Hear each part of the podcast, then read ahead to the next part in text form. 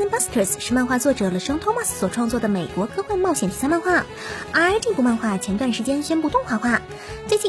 Stars 官方也宣布动画将在 Netflix 平台上播出，动画全十二话一并放出，每话二十二分钟。不得不说，网飞爸爸还是网飞爸爸，每个季度网飞爸爸总能给我们带来不一样的惊喜。但是传统异能还是熟悉的味道。在 Netflix 举办的活动上，邀请到了萨迪拉多的动画制作人金子文雄参与此次活动，而作者老双托马斯本人也表示自己十分喜爱日本动画，而对于此次有机会和日本动画公司合作，本人表示也十分开心。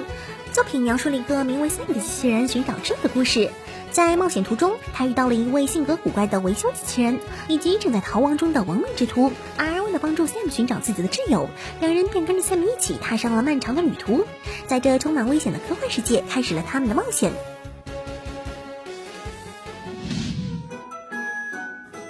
道诸位小伙伴是否去过主题咖啡厅呢？在日本，各种女仆咖啡厅或者动漫相关的主题咖啡厅还挺多的。而最近，日本那边新开设了一家漫画画风咖啡馆，看起来很有特色。坊间称呼它是二庭风咖啡馆，进入其中仿佛是漫画世界一般。咖啡馆才开始开门营业，网络上就爆出了不少照片。不过，其中一张照片上的顾客却被吃瓜群众们吐槽像《爱情公寓》里的关谷神奇，你看看像吗？关谷神奇这个角色由王传君扮演，而这家咖啡厅又是漫画画风，两者相结合，感觉似乎有点贴切呢。不过这却不是他哦，而是一位名叫吉田优鬼的日本友人，只是长得像而已。在游戏王早期故事里，千年神器是其中十分重要的道具，可以说整个故事都是围绕着千年神器展开的。主人公武藤游戏原本性格懦弱，因为听好了爷爷从埃及带回来的七人积木，和性格大方的游戏成为了异星同体，开始踏上了一名成为决斗者的道路。而最近，凭借着 3D 打印技术，有一位技术宅大佬完整的复刻出了一整套七个的千年神器。虽然之前也有国内的盗版奸商制作过仿冒版本，但是这个 3D 打印出来的版本，感觉。看起来华丽了许多啊，还原度也十分高呢，真希望能拥有一套呢。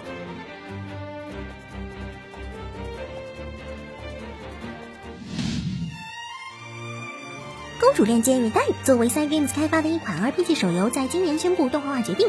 作为《公主链接》的续作游戏，在2018年2月15号在日本发行。游戏中有着高质量的动画场景。《公主链接与代》有着非常庞大的世界观，剧本由日本高人气轻小说家日日负责，剧本字数高达七十万字。游戏的动画演出则是由动画团队 w i t Studio 制作，而动画的制作则由 Side Games Pictures 负责。Side Games Pictures 在此前还制作了《银翼杀手二零二二大乱炖》《瓦纳利亚的朋友》等短片动画。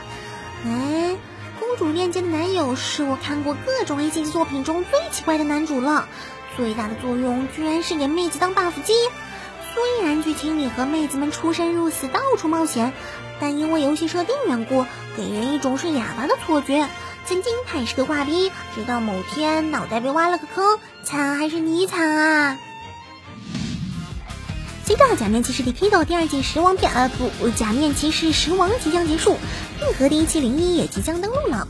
据假面骑士中国官方在八月十三日发布的消息，这一次零一也成功引进了。其实零一引进也在情理之中啊。不仅平成最后的小魔王是同步播放，其他的前辈骑士们也在陆续的通过正版渠道来到国内。与此同时，零一腰带也开始了抽售。从目前的试玩视频来看，这条腰带绝对是爱好者们不可错过的一款。那么，就目前看看的情报来看，大家最期待的是什么呢？是帅气华丽的特效打斗，还是漂亮优雅的秘书小姐姐，亦或是最强社长的演绎呢？要说人家嘛，眼镜和腰带这两个词最能让人联想到的，当然是国配小哥哥精彩的演绎啦。从最早备受吐槽的卡带咔嚓，到精彩至极的重磅表盘，国配也逐渐在成长。那么这次的 Jump to the Sky can s Red Kick 又会怎么翻译呢？我跳上天转头给你讲。